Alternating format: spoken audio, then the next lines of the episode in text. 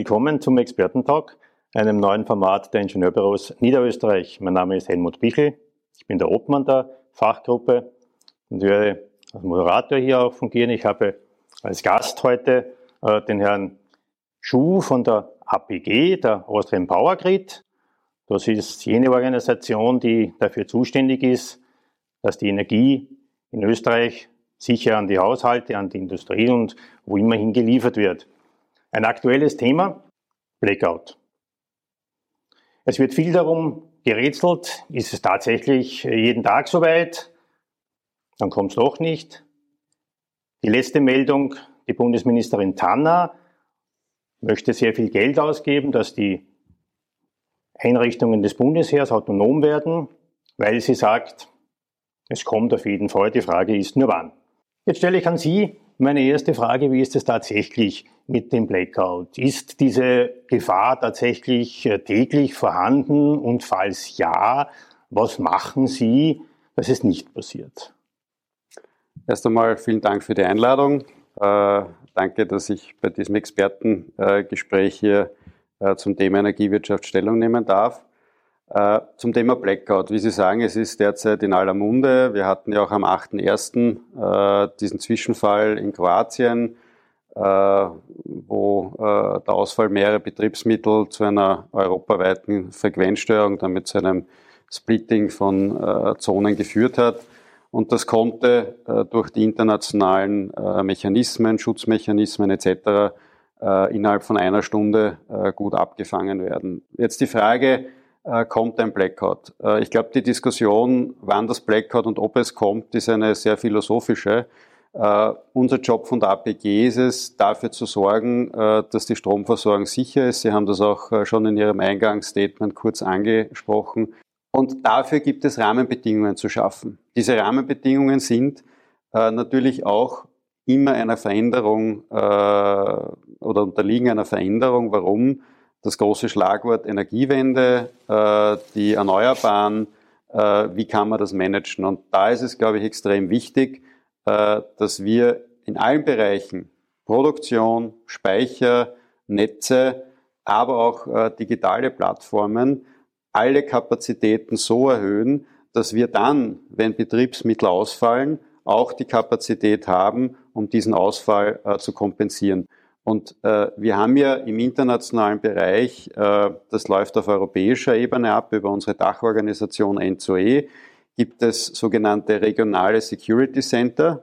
Äh, das ist in, äh, in unserem äh, technischen Gebiet, ist der in München, wo zehn Länder jeden Tag am Abend ihre Fahrpläne abstimmen. Da kommt am Tisch, so und so viel Strom wird produziert, so und so viel ist der Verbrauch, es sind diese und jene Leitungen, die zum Beispiel in den Stand gehalten werden. Und dann werden Maßnahmen ergriffen. Und da ist ein ganz wesentlicher Punkt auch für die Blackout-Prävention, dass jeder Übertragungsnetzbetreiber so planen muss, dass Betriebsmittel auch ausfallen. Also sprich, sagen wir dann N-1 Sicherheit.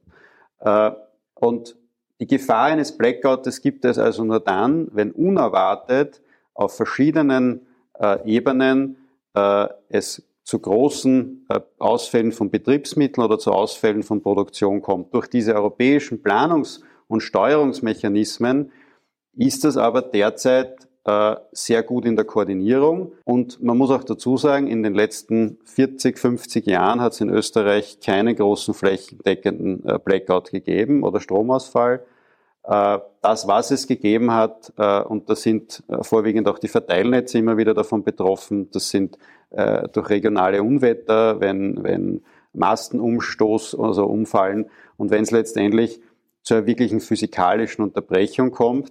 Äh, aber auch da ist es dann so, äh, Sie haben ja das System, dass in der Regel ja, äh, Netzknoten von verschiedenen Bereichen angespeist werden, so dass immer ein Ausfall dann kompensiert werden kann. Und daher zusammenfassend die beste Versicherung gegen Stromausfälle überregional ist, europäische Zusammenarbeit und Kapazitätsschaffungen in allen Bereichen, so wie ich sie vorher genannt habe.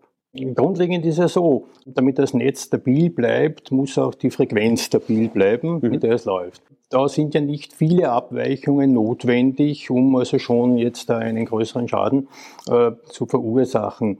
Jetzt ähm, habe ich gelesen, dass es äh, Vereinbarungen gibt mit äh, der Industrie oder mit großen Abnehmern, die in so einem Fall beispielsweise also ihre, ihre äh, Menge, die sie, die sie abnehmen würden, äh, zurückfahren können, um hier also einen gewissen Polster äh, zu erzielen. Das finde ich ist eine ganz äh, gute Sache. Was mich hier interessieren würde, können Sie in etwa sagen, was diese äh, Verträge, die es da gibt, äh, kosten, wie das monetär ausschaut? Ja, Sie sprechen an äh, das Thema auch der Netzreserve. Es ist so, ja. dass in Österreich äh, wir gerade im, im, letzten Jahr ziemlich genau um diese Zeit einen Prozess hatten, wo wir äh, die sogenannten äh, systemrelevanten Kraftwerke äh, wieder neu ausgeschrieben haben mittels einer gesetzlichen, mittels eines gesetzlichen Rahmens. Es ist so, dass derzeit gerade das Ausschreibungsverfahren läuft. Ich kann Ihnen erst in ein paar Wochen oder Monaten sagen, wer dann unter welchen Rahmenbedingungen zum Zug gekommen ist.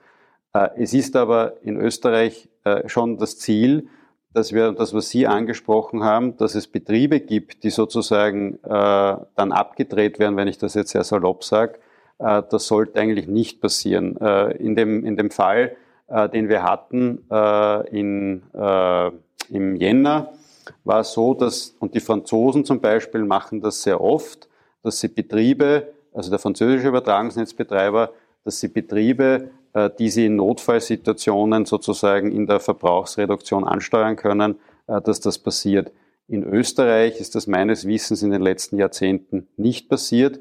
Und wir haben auch, muss man dazu sagen, ein großes Asset in Österreich, das sind die Pumpspeicherkraftwerke, die äh, im Millisekundenbereich sozusagen hier anspringen können und die sowohl Verbrauchsdefizite als auch Produktionsdefizite in anderen Bereichen sehr gut äh, abfangen können. Und da sind wir, muss man sagen, in Österreich in einer sehr privilegierten Position, mhm. äh, weil diese Form von technischer Managebarkeit, äh, das haben in Europa vielleicht noch die Schweizer äh, in der Dimension und dann natürlich in Nordeuropa die Norweger, äh, die auch über sehr viele Pumpspeicherkraftwerke mhm. verfügen. Eine andere Frage, ähm, die an mich äh, herangetragen wurde auch und die ich jetzt gerne hier weitergeben äh, möchte. Es ist ja im Oktober 2018 äh, eine, eine Trennung der Strompreiszone zwischen Deutschland und Österreich erfolgt.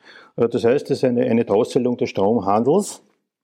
Jetzt äh, wurde also vom deutschen Betreiber, äh, von der Bundesnetzagentur äh, bemängelt, dass es zu Stromengpässen im Grenzbereich gekommen wäre. meine Frage ist jetzt, hat das der Realität entsprochen und wie ist dieses Problem technisch gelöst worden? Ich war damals ja, äh, wenn ich das so sagen darf, von vorderster Front. Ich war zu der Zeit in Brüssel und habe äh, das Büro der Austrian Power Grid leiten dürfen und war daher in diesem Prozess auch involviert. Es war so, dass in den Jahren davor es immer wieder äh, Diskussionen gegeben hat über die sogenannten Loop Flows. Das sind Lastflüsse, die ungewollt sind. Und da war es so, dass Sie kennen ja die Situation, wenn Sie haben äh, in Norddeutschland äh, haben Sie die Produktion von Erneuerbaren, grosso modo. In Süddeutschland haben Sie die Industrie, wir alle kennen sie, BMW etc. Und da war es dann so, dass äh, in innerdeutschland sozusagen hat es die Stromleitungen nicht gegeben, die quasi diesen norddeutschen Strom nach Süden transportiert hätten. Und dann kam es dann zu Loopflows, die über Polen und Tschechien gegangen sind und wo dann die Polen und die Tschechen immer lauter, wenn ich das so sagen darf, äh, geklopft haben und gesagt haben, äh, eigentlich wird über die deutsch-österreichische Grenze ein Volumen kalkuliert, das aber in der Realität ganz anders fließt. Und dann hat es einen Prozess gegeben, wo sich dann der österreichische und der deutsche Regulator auf Basis von äh, sehr vielen technischen Gutachten und Expertisen darauf geeinigt hat, die Grenzkapazität auf 4,9 äh, Gigawatt sozusagen zu reduzieren. Äh, das bedeutet, dass für den Stromtransport äh, zwischen Österreich und Deutschland das gewissermaßen die maximale Menge ist. Und so hat man dann auf der einen Seite äh, diese ungewollten Loopflows in den Griff bekommen und auf der anderen Seite auch ein Regulativ geschaffen, was dann sozusagen den Handel betrifft. Generell muss man allerdings dazu sagen, dieses Problem ursacht darin, dass wir in Gesamteuropa einen extremen Rückstau an äh, dem Ausbau von Netzkapazitäten haben. Ich habe schon die innerdeutschen Leitungen angesprochen. Ich habe Wir können auch, um da jetzt nicht den Finger nach Deutschland nur zu zeigen, wir haben in Österreich Projekte, äh, Stichwort Salzburgleitung, die zehn Jahre Rückstand haben, sozusagen. Ja. Es ist einfach so, dass der Netzausbau in Europa lange Zeit äh, nicht so vorangekommen ist, wie eigentlich vorankommen hätte müssen. Äh, das gesamte Energiesystem sehr fokussiert war auf den Ausbau der Erneuerbaren, was ja auch gut und richtig ist. Aber sozusagen die Synchronität, das Gesamtsystem planen, das hat gefehlt.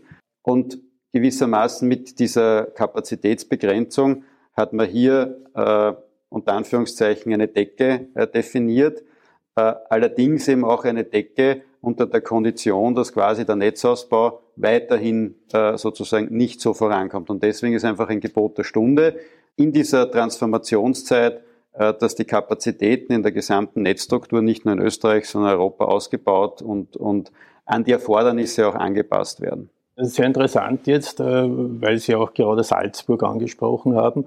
Äh, das ist ja wirklich sehr, sehr lange gelaufen. Und äh, ich sehe die Problematik dort, dass notwendig dieser Schluss ist eigentlich, weil wir immer mehr ähm, Energie brauchen auch und in Zukunft wahrscheinlich auch durch den Einsatz der regenerativen Energie nicht genau wissen, was steht zur Verfügung und was nicht.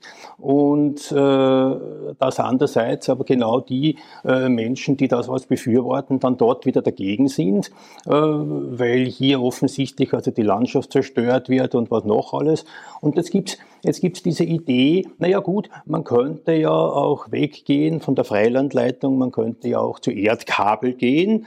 Äh, Gibt es in Deutschland in, in, in gewissen Bereichen, äh, glaube ich. Ich weiß natürlich, dass von der technischen Seite her, also da gewaltiger Unterschied ist, also jetzt von äh, sowohl von der äh, äh Dauer äh, und, und auch also jetzt ich, ich, ich muss sie in eine gewisse Tiefe legen, ich habe trotzdem Felder und so weiter und so fort. Äh, ich muss erst wieder eine Schneise äh, zuerst einmal machen, damit ich das verlegen kann und dann ist es auch viel teurer. Wie, wie ist das von Ihrer Seite aus gesehen? Auf den ersten, wie soll ich sagen, Teil Ihrer Frage eingehend. Das Thema der Akzeptanz ist die Schlüsselfrage, ob und wie wir diese Energiewende schaffen. Und diese Akzeptanzfrage ist ja nicht nur eine, die jetzt äh, das Thema Netze betrifft, sondern de facto äh, gibt es kaum energiewirtschaftliche Projekte oder Stromprojekte. Denken Sie an den Neubau von Pumpspeicherkraftwerken, denken Sie an große Photovoltaikanlagen. Wir kennen sie alle, diese Felder sozusagen, die großen, äh, oder auch das Thema Windparks. Es auch selbst Ladisch, ich habe vor kurzer Zeit, wie ich durch die Stadt marschiert bin, hat sich einer äh, über diese Ladestation, die in am Weg gestanden ist, aufgeregt. Ja? Also äh, wir haben einfach dieses Thema, dass diese Veränderung des gesamten Energie- und Stromsystems einfach in allen Lebensbereichen äh, ankommt und das ist unser Job und damit meine ich auch der der APG, aber auch aller anderen, die in dieser Energiewirtschaft äh, tätig ist, wir müssen einfach dieses Gesamtsystem erklären. Also wir müssen sagen, Netflix streamen hat was mit dem Strommasten zu tun, um jetzt ein Bild zu bringen. Ja? Äh, oder äh, die digitale Anwendung, die wir alle so lieben, vom, äh, ich sage jetzt einmal, Mähroboter angefangen, äh, über die Kaffeemaschine. Ich habe mir jetzt zum Beispiel einen Pelletsgriller äh, gekauft, der plötzlich auch digital steuerbar ist. Strom wird einfach das Energiegut der Zukunft, irgendwann einmal zu 100 Prozent. Und das braucht ein Gesamtsystem. Und da müssen wir alle miteinander dieses Bewusstsein schaffen, dass wenn wir das wollen, brauchen wir gewisse Rahmenbedingungen und wir brauchen auch eine Infrastruktur. Ich habe das vorher schon kurz erwähnt. Egal, ob das jetzt das Thema der Speicher ist, ob das das Thema äh, der Technologie in der Mobilität ist, Stichwort auch Wasserstoff oder Elektromobilität, äh, ob das das Thema der Netze ist, äh, oder auch der digitalen Steuerung von, von Stromsystemen und die Nutzung auch, äh, wenn ich jetzt an die Energiegemeinschaften jetzt als ein neues Thema sozusagen denke. Und das ist, glaube ich, einmal die Voraussetzung dafür. Die Frage einer technologischen Umsetzung äh, Erdkabelfreileitung ist eine, die extrem sensibilisiert. Äh, aber auch da kann ich Ihnen auch wiederum aus meiner Zeit in Brüssel berichten, wo ich auch mit sehr vielen anderen Kollegen von Netzbetreibern immer wieder geredet habe zu glauben, dass ein Erdkabel die Skepsis oder die Akzeptanz erhöht, ist ein Irrglaube. Ich habe nur andere Gegner. Ich habe dann sozusagen möglicherweise die Landwirtschaft, ich habe dann möglicherweise biologische Gutachten, die dann sagt, naja, der ist das dann mit der Wasserverdunstung oder mit der Wasserversickung anders? Also es gibt da eine ganze Reihe von Themen. Äh, das, was äh, bei uns klar ist, dass wir definiert haben, dass in den äh, im sogenannten Ring, also das ist sozusagen der 380 kV Ring, da ist es so, dass einfach auf Basis der derzeitigen Forschungsergebnisse und die APG ist ja seit Jahren mit diversesten Pilotprojekten als Forschungsteilhaber dabei, ist es einfach so, dass ein 380 kV Kabel äh, einfach viele Probleme mit sich bringt. Ich möchte jetzt den Vergleich, der ist, glaube ich, sehr gut. Sie müssen sich überlegen, äh, Sie würden bei sich im Garten einen Gartenschlauch mit lauter ein Meter Stücken nehmen und die dann äh, sozusagen äh, mit Muffen versehen. Irgendwann einmal spritzt es raus. Ja? Kennen wir alle. Äh, und daher muss man sagen, diese Technologie ist äh, überall dort, wo es um, die, um den Kern der Versorgungssicherheit geht, äh, ist es so, dass das nur unter ganz gewissen Rahmenbedingungen äh, eingesetzt werden kann. Das heißt, es muss immer eine individuelle Prüfung passieren. Ergänzend möchte ich noch sagen, Sie haben es gesagt, muss aber die Gesellschaft auch entscheiden, welche Rahmenbedingungen wir diesem Ding geben. Es gibt derzeit keine logistische Grundlage. Also wir können derzeit nicht äh, sagen, okay, wir vergraben jetzt eine Leitung von A nach B, es würde dann jede Gemeinde kommen und sagen, ja, ich will auch eine Teilverkabelung und ich will auch eine. Das war im Übrigen ja auch in Salzburg so der Fall. Das heißt, man würde philosophisch in einer Vollverkabelung landen, die dann aus lauter Muffen besteht, funktioniert nicht. Wir haben ein Finanzthema, Sie haben es auch schon angesprochen. In der Regel sind österreichische Leitungen im mittel- oder hochalpinen Bereich. Äh, und in der Regel sind auch die Tallagen, die wir haben, ja schon sehr äh, verbaut. Ja, also immer zu glauben, du hast in einem Tal äh, viel Platz und kannst da leicht eine Trasse legen. Auch die Dimension einer, einer, einer, einer 380 kV Trasse entspricht in etwa der Breite äh, einer, einer Autobahn sozusagen jetzt in einer Richtung. Also es ist ja nichts, wo ich sage. Und daher diese Rahmenbedingungen muss die Gesellschaft vorgeben, äh, sowohl finanziell als auch dann am Ende des Tages, wo könnte das örtlich sein. Äh, aber grundsätzlich ist es so, dass auf der 380 kV-Ebene äh, wir da sehr, sehr, sehr individuell und sorgsam umgehen, weil am Ende des Tages geht es um die sichere Stromversorgung in der Transformation, die einfach verlässlich 24-7 funktionieren muss. Es ist ja aktuell der politische Wille, dass wir von der fossilen äh, Energie weggehen zur regenerativ erzeugten da gibt es viele, viele Möglichkeiten. Eines ist ihnen aber allen gemein. Grundsätzlich ist äh, die Leistung, die erbracht wird, auf dem Papier vorhanden. Ob sie dann in der Realität tatsächlich so kommt, das kann man nicht sagen, denn wenn es keine Sonneneinstrahlung gerade gibt, wenn der Wind nicht bläst oder was auch immer, äh, dann habe ich als diese prognostizierte Leistung nicht. Ich brauche also äh, irgendwo eine sichere Leistung. Also Sie jedenfalls brauchen das, damit Sie ähm, die Versorgung sicherstellen können. Äh, welche Gedanken machen Sie sich im Haus also für die äh, Zukunft bis 2030? Äh, welche Innovationen gibt schon oder, oder was ist angedacht? Die Basis gewissermaßen unserer Überlegungen stehen auf zwei Beinen. Das eine Bein ist der Beschluss Österreichs bis 2030 100 Prozent des Stroms aus Erneuerbaren zu generieren. Das ist der eine Punkt. Der zweite Punkt ist, dass jetzt vor kurzem, erst zwei Monate her, äh, das Erneuerbaren Ausbaugesetz beschlossen worden ist, äh, wo wir eine ganz feste Größe bekommen haben, äh, in welchen Bereichen sozusagen, also sprich Photovoltaik, Wind etc., in welchen Bereichen dieser Ausbau stattfindet. Und jetzt gibt es sozusagen mehrere Hausaufgaben, die wir alle lösen müssen. Das eine ist, wo, wird denn dies, wo werden denn diese erneuerbaren äh, Anlagen stehen? Äh, da ist es so, dass wir schon erste Berechnungen haben äh, auf Basis einerseits Erfahrungswerte, auf Basis auf der anderen Seite von Netzanmeldethemen, äh, die wir schon am Tisch liegen haben, äh, dass natürlich ein Großteil dieser Anlagen in Ostösterreich stehen wird, also sprich Photovoltaik und Wind zu einem sehr großen Anteil dort sein wird. Ich möchte aber gleichzeitig auch die Gelegenheit nutzen, diese Energiewende hat ja nicht nur das Thema, dass wir neue Produktionseinheiten äh, sozusagen zubauen im Bereich der Erneuerbaren, sondern es wird auch zu einer massiven Elektrifizierung äh, der Wirtschaft und Industrie kommen. Also wenn man sich anschaut, dass derzeit viele Produktionsprozesse im Bereich der Wirtschaft, äh, ich sage jetzt einmal fossil äh, betrieben werden, Öl, Gas, äh, Benzin, was auch immer, äh, oder Kohle, äh, dann ist es so, dass wir erwarten, dass natürlich auch diese Elektrifizierung der Industrie äh, genau zum gleichen Zeitpunkt, sprich auch in den nächsten zehn Jahren stattfinden wird.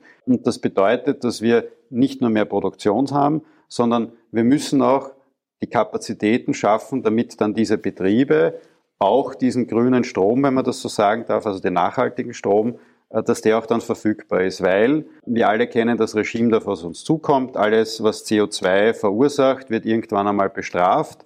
Äh, Stichwort CO2-Steuer, Stichwort CO2-Bepreisung. Äh, und das bedeutet, dass auch diese Transformation des Energiesystems so funktionieren muss, dass nicht nur die Produktion möglichst ins Netz kommt, sondern auch, dass die Unternehmungen und die Gesellschaft, die ja dann Strom bezieht, sich auch darauf verlassen kann, dass im Netz genug Kapazitäten für ihren Bedarf ist. Und wenn Sie jetzt sagen, was brauchen wir? Ich glaube, dass wir, ich habe es am Anfang schon gesagt, wir brauchen eine Gesamtsystemplanung. Der Stromnetzbetreiber alleine kann zwar viel, aber wir werden äh, das nicht schaffen. Die APG hat ja jährlich äh, Kraftgesetz äh, vorzulegen, eine sogenannte Netzentwicklungsplanung. Also dieser Netzentwicklungsplan sieht derzeit vor, dass wir 3,5 Milliarden Euro in die österreichische Netzinfrastruktur investieren. Wir werden aber jetzt auf Basis des EAG, wird es dann für den 22er Netzentwicklungsplan eine erste Analyse geben, ob und was dann sozusagen noch dazukommen muss. Stichwort zum Beispiel Umspannwerke, Stichwort auch die Frage, äh, wie es mit den Leitungssystemen ausschaut. Also diese 3,5 Milliarden Euro in den nächsten zehn Jahren, das ist sozusagen jetzt schon äh, fix. Parallel dazu muss es eine Gesamtsystemplanung geben, die diese Kapazitätserweiterung eben nicht nur im Netz sieht, sondern auch und vor allem im Bereich der Speicher, Speicherung. Äh, wir haben riesige Themen. Ein Thema ist, wenn wir jetzt zum Beispiel uns das Burgenland hernehmen, produziert viel mehr Strom über die äh, erneuerbaren Quellen, also sprich Wind, in Zukunft auch PV, als sie derzeit verwenden. Das heißt, die sind strukturell äh, Stromexporteur. Also das heißt, in der Region wird dieser Strom nicht verbraucht.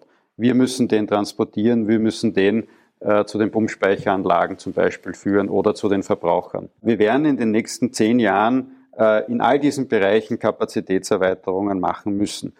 Ein weiterer Hebel ist, äh, und Sie haben es, glaube ich, unter dem Titel auch Innovation äh, indirekt schon angesprochen, wir müssen diese Potenziale, die wir derzeit äh, eher unsystematisch sozusagen auf der unteren Ebene haben, die müssen wir mittels digitaler Plattformen sozusagen heben. Ein Industriebetrieb oder auch zum Beispiel das Thema Energiegemeinschaften. Sie haben bei den Energiegemeinschaften, wenn sich zum Beispiel 15, 20 Häuser zusammenschließen, und dann äh, finden Sie auch vielleicht einen Broker, der dann andere 10, 15 Häuser zusammenschließt. Dann haben Sie sogenannte Verbrauchs- äh, und Produktionskurven. Das sind sozusagen kleine Stromproduzenten und kleine Stromverbraucher. Die werden dann gepoolt, weil sie ja, also ein Haushalt halt relativ ähnliche äh, Verbrauchs- und Produktionskurven haben, wenn sie zum Beispiel PV-Anlage am Dach haben. Und dann ist es so, dass wir derzeit diese nicht nutzen können, weil wir sie noch nicht digital vernetzt haben.